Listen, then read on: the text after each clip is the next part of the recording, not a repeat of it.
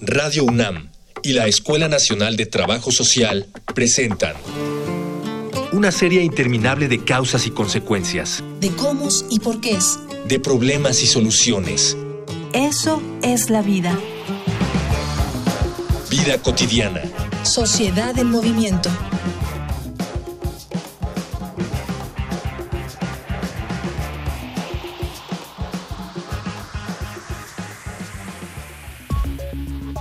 A pesar de los grandes avances científicos y tecnológicos y de la evolución del pensamiento humano, en pleno año 2018, aún existe un grave problema alrededor del sexo, el tabú. Una cosa es la intimidad y otra la censura. Considerar el sexo como una práctica de la que se debe hablar poco y que debe avergonzarnos ha creado no solo un agujero de ignorancia que impide su pleno disfrute, sino problemas de salud más profundos, como la propagación de infecciones y enfermedades de transmisión sexual, embarazos no deseados y un mal manejo de la interacción sexual. Hace ocho años, la Asociación Mundial para la Salud estableció el 4 de septiembre como el Día Internacional de la Salud Sexual para promover una mayor comunicación al respecto. Cada año se trata una temática distinta al respecto y la de este año será el sexo como necesidad para el bienestar.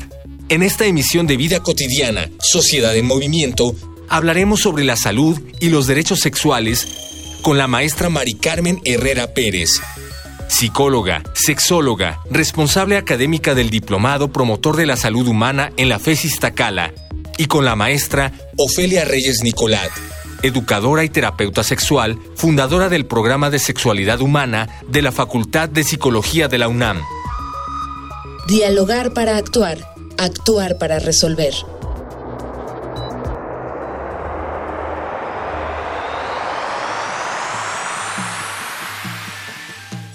Iniciamos, estamos en Vida Cotidiana, Sociedad del Movimiento. Hoy vamos a hablar de salud sexual y derechos sexuales. Qué tema, ¿verdad? Oiga, antes de iniciar le voy a decir que el 4 de octubre la Escuela Nacional de Trabajo Social cumple 45 años, ¿sí? Y pues va a haber eventos, eventos que nos interesa, trabajosocial.unam.mx, ahí los ve y ahí los encuentra. Decía yo que vamos a hablar de salud sexual y derechos eh, sexuales Aquí están con nosotras dos invitadas muy, muy expertas en el tema. Si usted quiere decirnos algo, por favor, contáctese. Aquí están nuestros medios de contacto. Facebook, Escuela Nacional de Trabajo Social, ENTS, UNAM. Twitter, arroba comunica, ENTS. Instagram, comunicación ENTS. Ahí vamos, mire, aquí está la maestra Mari Carmen Herrera Pérez y la maestra Ofelia Reyes Nicolat, que nos vienen a hablar de este tema tan interesante que eh, es parte de nuestra vida. Bienvenidas. Muchas gracias. por la invitación. No, pues para nosotros es un honor, sobre todo porque nos interesa mucho que la población tenga información clara, real, útil y pues qué mejor que expertas en este tema. Iniciaríamos, platicábamos, ¿qué es la sexualidad? Cuando hablamos de sexualidad, cuando hablamos, ¿qué es lo primero que pensamos y qué es lo que deberíamos pensar? Mira, yo para hacerlo breve, pero serían como todos los aspectos biológicos, psicológicos y sociales con respecto a la sexualidad en un hombre mujer. Todos estos aspectos, digamos, cerebrales, hormonales, gonadales, etcétera, porque hay dimensiones dentro de lo que es los aspectos biológicos y la búsqueda de ese, este estado de bienestar en todos estos aspectos. Dice la OMS y dice la UAS que no es solamente la ausencia de enfermedades eh, o que no exista cualquier disfunción o cualquier aspecto porque la gente lo relaciona inmediatamente con el erotismo o con el ejercicio sexual coital, sino es toda esta parte integral, incluso espiritual, del ser humano con respecto a la sexualidad, a ser hombre, a ser mujer, a cómo funcionan mis órganos, qué estado de reproductividad tengo, ¿no? Cómo es mi desarrollo social, cómo he aprendido a, a percibir la sexualidad a los hombres, a las mujeres, cómo me relaciono yo como mujer, con las mujeres, cómo me relaciono con los hombres, cómo nos relacionamos en pareja, qué tanta equidad existe, qué tanta violencia existe, qué tanto puede existir el desarrollo de la intimidad. Y la intimidad no tiene que ver nada con, con el erotismo o con el ejercicio coital. La intimidad tiene que ver con los aspectos emocionales. Y esto es incluso uno de los años que se, en los que la UAS lo promovió. Otros aspectos serían el inicio de la vida sexual activa en los jóvenes. Otros aspectos sería la protección de los menores. O sea, toda esta parte social, los derechos, el, el cumplir con mis derechos como madre, como padre, el respeto entre los géneros. Todo esto y más sería lo que es la sexualidad. Entonces, lo primero que tendríamos que hacer es como descolocar a esta reducción de que la sexualidad tiene que ver con tener relaciones sexuales. Descoloquémonos. Maestra, por favor, maestra Ofelia Reyes. Efectivamente, uno de los aspectos con los que generalmente estamos promoviendo acerca del ejercicio de la sexualidad es desgenitalizarla, porque el ejercicio de la sexualidad no solamente es tener coito, relaciones sexuales y tener hijos. No sirve para eso, nada más la sexualidad, sino sirve para que los seres humanos tengamos una vida libre, que nos asociemos con, nos, con quien queramos asociarnos, esto es establecer vínculos afectivos con quien nosotros queramos de manera libre, satisfactoria y que eh, decidamos cuántos hijos queramos tener. Amén de las políticas poblacionales que, que haya, necesitamos que las personas, hombres y mujeres, estén conscientes de que tienen derecho a esto, que se han vuelto algunos derechos, pero que también la sexualidad tiene que ver con la orientación sexual de las personas, que puede ser heterosexual, homosexual, bisexual. ¿Verdad? Sería parte como de los aspectos psicológicos que engloba la sexualidad. Y en cuanto a lo que dice la maestra Ofelia, en cuanto a relacionarme de manera libre, a mí se me enciende un foquito amarillo, porque es precisamente esta parte de no entendimiento de lo que es la libertad. Sí, existen derechos sexuales para los adolescentes en un inicio de vida sexual a los 12 años. Los adolescentes están iniciando la vida sexual activa a los 12 años, sin ninguna educación, sin ninguna prevención, en una no responsabilidad. Sí, es bien cierto, la libertad existe, es inherente, pero aquí está también que la libertad conlleva responsabilidad. Yo tendría una pregunta. Por ejemplo, ¿en la niñez hay sexualidad? Por supuesto. ¿Cómo se manifiesta, maestra? La sexualidad en la niñez se manifiesta haciendo los vínculos con los padres, con los hermanos, conociendo su cuerpo, sabiéndose que si es niño o que si es niña y mostrándose como tal. No, pero la identidad de género, además de eso, aparte de la identidad de género todo esto, hay juegos sexuales compartidos en la niñez y es parte del desarrollo psicosexual del ser humano y son naturales mientras sea entre pares, porque tenemos el primer lugar a nivel mundial de abuso sexual en menores. Ah, lo cual es un dato terrible. Vamos a una infografía social y regresamos. Infografía social. Desde su instauración en el 2010, cada Día Mundial de la Salud Sexual se ha encaminado a tratar una temática particular. La del primer año fue precisamente Hablemos de eso. La temática para el 2011 fue La salud sexual de los jóvenes, derechos y responsabilidades compartidas, y derivó de la creación de la iniciativa juvenil de la Asociación Mundial para la Salud Sexual. En 2012 se volteó hacia las minorías y la diversidad, cuando el tema fue En un mundo diverso, salud sexual para todos. Para 2013, para lograr tu salud sexual, escoge tus derechos sexuales y tómate la foto. Y un año después, se habló de la salud sexual como el principal bienestar de la sexualidad. En 2015 se habló de la salud sexual como parte fundamental de una sociedad más justa. Y en 2016, el enfoque fue destruir los mitos construidos alrededor de la sexualidad el año pasado empezó a perfilarse el camino para el tema de este año, cuando se habló sobre el amor y la intimidad en la salud sexual. Este año recordamos que los derechos en la sexualidad son una pieza indispensable en el bienestar personal.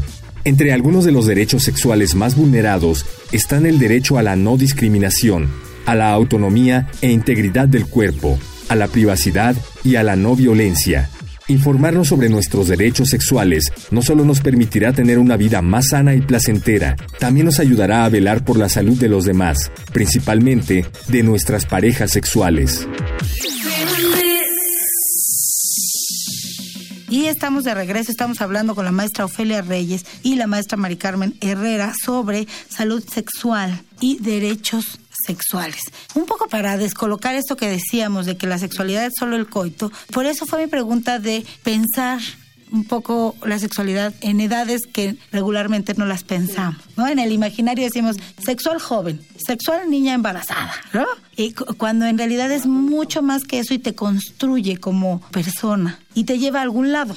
O sea, esta construcción te lleva a algún lado. Por eso tenemos un problema muy grande con respecto a la educación de la sexualidad que no se ha podido institucionalizar, ¿no? Tenemos desde el siglo pasado tratando de que haya educación sexual y no. Y hace poco, hace como tres meses, nuevamente el tema de educación sexual en los libros de texto causa una ámpula enorme y entonces que si es bueno, que si es malo, que si quién lo debe de dar, que si los padres, que si especialistas, que etcétera.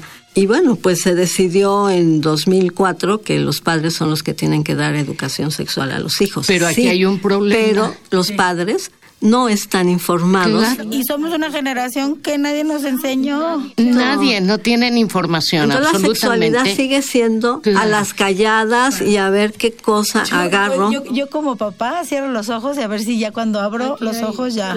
Aquí hay algo muy importante. Se hizo, por ejemplo, un estudio en donde solamente el 1% de la muestra daban información los padres los padres no dan la información porque no tienen la información, porque eso eh, ha sido un tabú la sexualidad. Y eso ha generado precisamente los embarazos en adolescentes, que también tenemos el primer lugar. Eso ha generado los abusos sexuales en menores, en donde hay un candado absoluto. Eso ha generado la violencia en las mujeres, porque, bueno, todo este sistema de creencias en el que hemos crecido nos dice que de esto no se habla. Incluso la CEDAW tuvo que intervenir para que no se hablara de violencia intrafamiliar sino violencia de género y femicidios, que es otra parte en donde tenemos el primer lugar.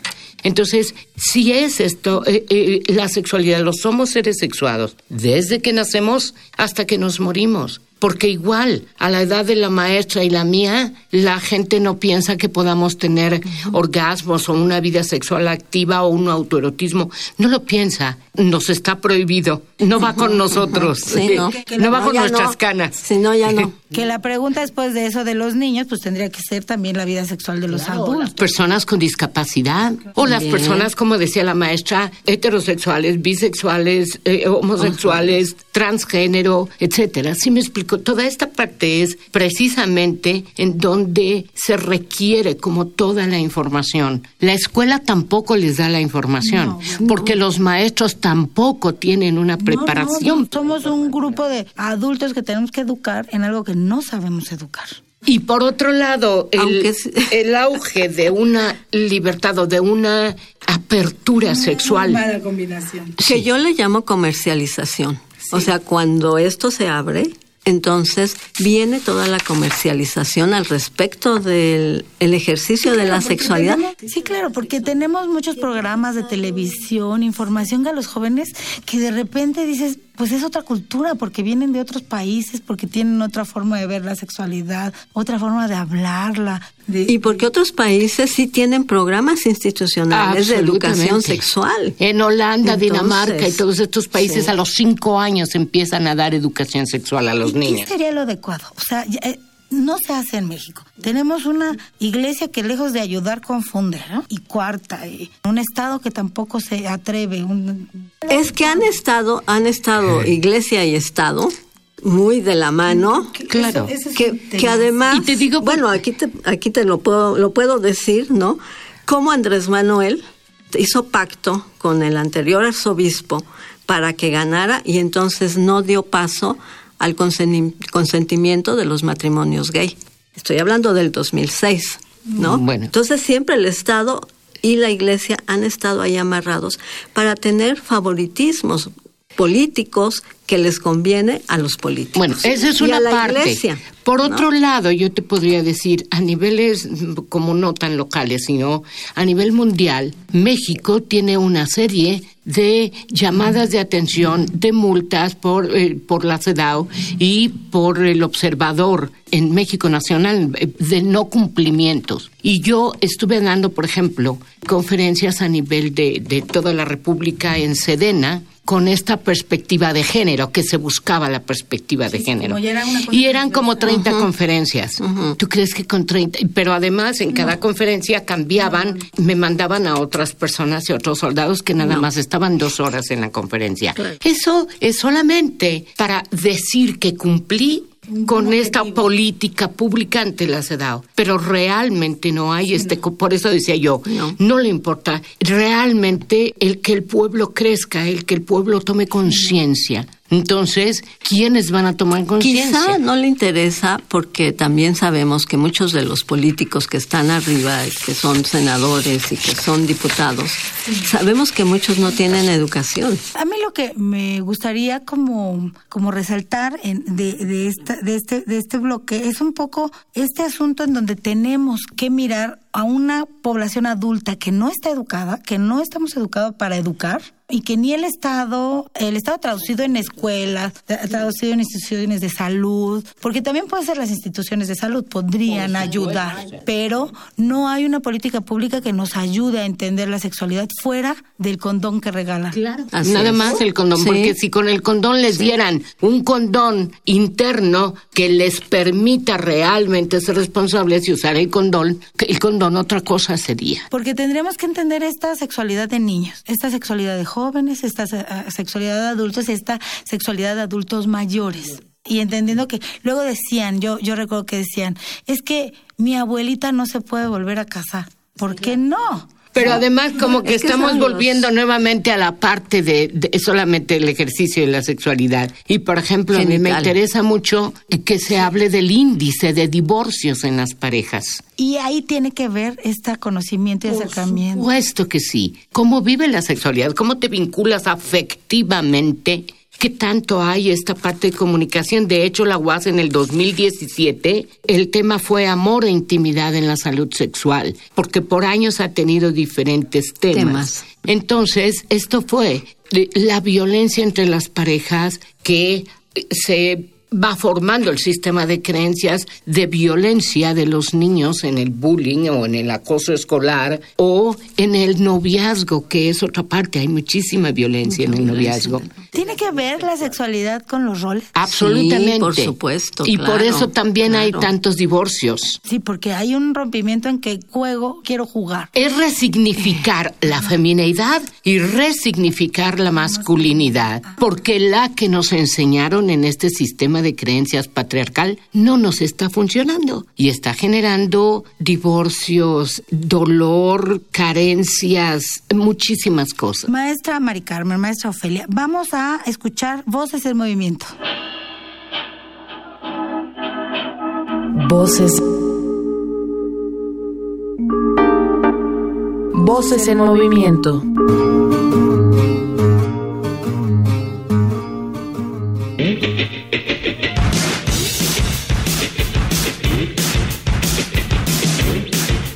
Alma Aldana García. Soy terapeuta sexual y ahorita soy supervisora en la Asociación Mexicana para la Salud Sexual de Terapeutas en Formación. Pues sí hay muchísima información, pero no hay buena selección. Los chavos a veces se ponen el condón y luego se lo quitan sin que ya se den cuenta. El hombre no está acostumbrado a cuidar su cuerpo ni su reproducción que se lo dejan a la mujer, esto es una cuestión de género, por una educación muy machista que hay de mucho poder en este mundo actual y en este país. Y pues las mujeres luego usan la pastilla del día siguiente como si fuera anticonceptivo y no saben que están metiendo una cantidad de hormonas que cuando muchos cinco pastillas en su vida podrían tomarse. Hace 10 años el papilovirus estaba muy bajo y ahorita a las niñas las están vacunando contra el papilovirus, ¿no? Tres vacunas, pero a los hombres no, entonces ellos son transmisores y como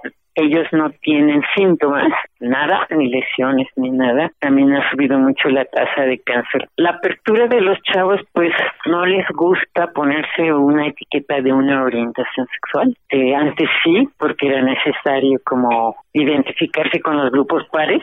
Ahora no, me ha llamado mucho la atención con los chavos jóvenes, tienen mucho temor a los vínculos, si prefieren los fris o el poliamor o el intercambio de pareja, pero a veces lo practican sin saber muy bien qué están haciendo y pues acaban lastimados.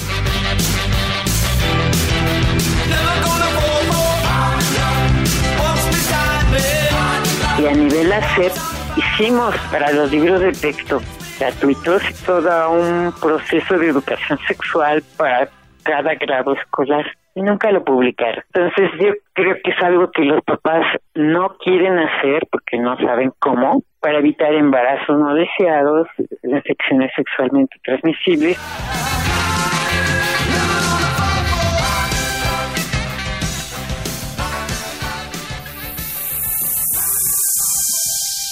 Estamos de regreso, estamos hablando con la maestra Ofelia Reyes y la maestra Mari Carmen Herrera sobre sexualidad y derechos sexuales. Hablamos que la sexualidad no, no se reduce a un acto sexual. La sexualidad es más amplio que eso y necesitaríamos entender que rige muchas cosas en nuestra vida. Desde la pareja, todas, dice la maestra Mari Carmen. Está en todo.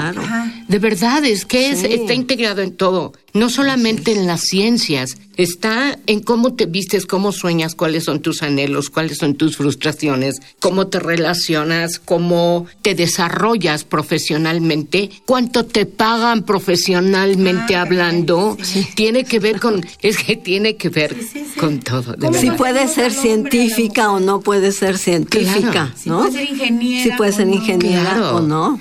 Claro, si deseas eh, tener hijos o deseas suspender el un embarazo que no planeaste o deseas adoptar hijos y tu pareja es otra mujer. O sea, es eso y más. De verdad, es que abarca. Por ejemplo, yo que soy un adulto, adulta, con hijos pequeños y desconozco, porque a mí tampoco nadie me educó para la sexualidad. Yo fui creciendo y ahí me crecí. ¿Cómo puedo yo hacerme de una educación? ¿Cómo me puedo acercar? ¿Qué es lo que tendría que hacer un adulto? Aquí este programa está hecho para familias, por ejemplo. Yo soy un adulto que está escuchando y, ah, caray, me doy cuenta de una cosa tan terrible como esta. ¿Cómo me, puedo autoeducar o dónde me acerco? Pues hay tres aspectos en los que podríamos decir sobre la educación de la sexualidad. Uno son los textos, los que eso siempre nos acompañarán de expertos, pero otra parte muy importante dentro de la educación de la sexualidad es la actitud ¿Qué actitudes tengo yo al respecto de la sexualidad? ¿Cómo sería?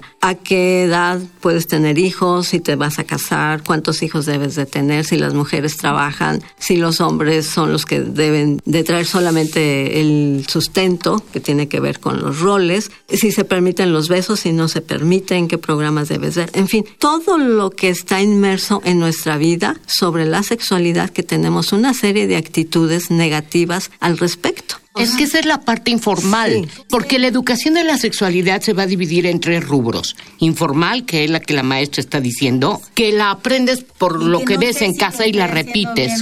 La semiformal, que podría ser tomar cursos de fines de semana, o la formal, que sería como integrarte a una... A un instituto. haré, haré por ejemplo, mi, mi, este...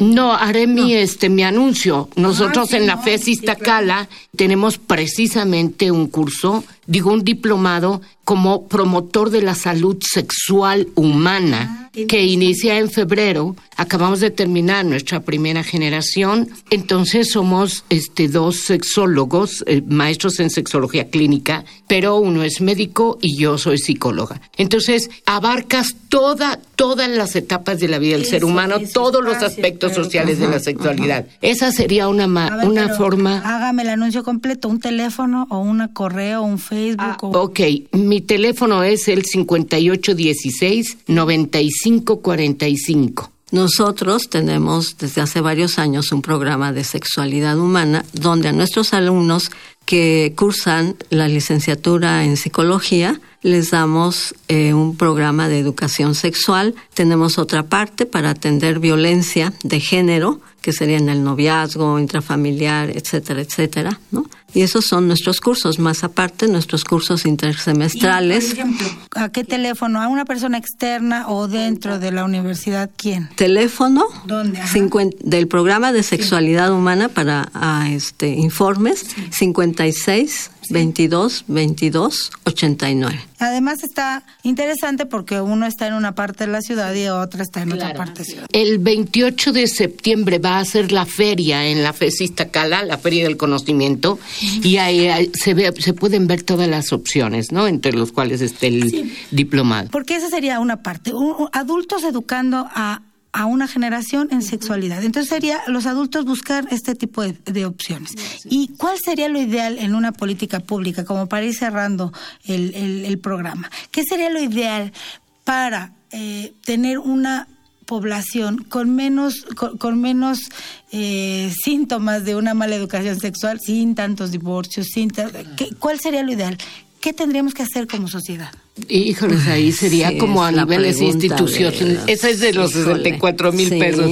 sí. Porque este, pues requeriría que las instituciones eh, realmente formaran esta parte y cumplieran o se desarrollaran las políticas públicas. A partir de que se hizo la ley de acceso a las mujeres para una vida libre de violencia, se han dado así como muy mínimos cambios, pero de ahí en fuera no hay, como dice la maestra, una parte de institución. Porque ni siquiera hay mujeres ha tenido tiene una parte de como de educar a la población a las mujeres para no vivir en la violencia. No no la hay solamente este Febintra es que quien atiende a las mujeres pero las mujeres que ya están eh, en, en los eh, em, albergues que son las que reciben de alguna manera información ya- ya es- pero es solamente Sí. ya cuando el niño Sí, sí. ahoga- está ahogado no Sí. entonces esa es la parte, esa es la carencia, por eso es tan importante. Necesitamos volver a ver- sí, necesitamos Claro, prevenir. la prevención. Sí. Yo, por ejemplo, que algún tiempo de mi vida me he dedicado a, pre- a prevención de abuso sexual en niños de 5 y 7 años y de 8 y 10 años, porque son las edades como más este eh, eh, vulnerabilidad que existe en niños y en niñas, pero a niveles privados, porque no hay una institución que, que me diga, bueno, pues venía a darte estos cursos, en los, en los púberes tampoco, ¿no? Que es otra parte. Sí, maestra. Nosotros hemos trabajado este, como parches a partir de que empezamos a trabajar este programa de educación de la sexualidad y lo hemos hecho en escuelas, que estas escuelas y los padres de familia, los ¿Son direct- públicas las escuelas? públicas, hemos trabajado en escuelas públicas, pero son muy pocas, que el director está consciente que debe de haber educación sexual y que los padres también, ¿no? Están aceptativos de que sus hijos tomen educación sexual.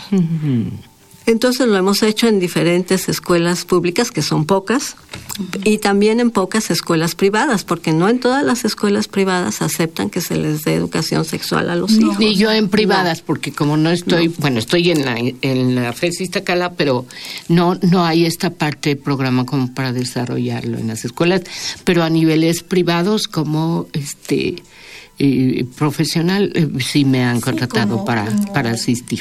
Como que es un interés propio de, de quien educa, Sí, ¿no? sí, Pero no es sí. que sea una política que nos ayude a abrir un poco. Y es que siempre es que los padres acepten que sus hijos tengan educación sexual. que lo- los padres aceptemos que nuestros hijos tienen una sexualidad. Tienen una sexualidad, tenemos una sexualidad, los, los pequeños, los grandes, los adolescentes, los más grandes, los muy, muy grandes. Y que la grandes. sexualidad no se presenta así como algo instantáneo ¿no? o mágico en la adolescencia. No. y se ejerce solamente en la adultez, porque luego ya en la vejez ya no. Y no hay una sola forma de vivir la sexualidad. No.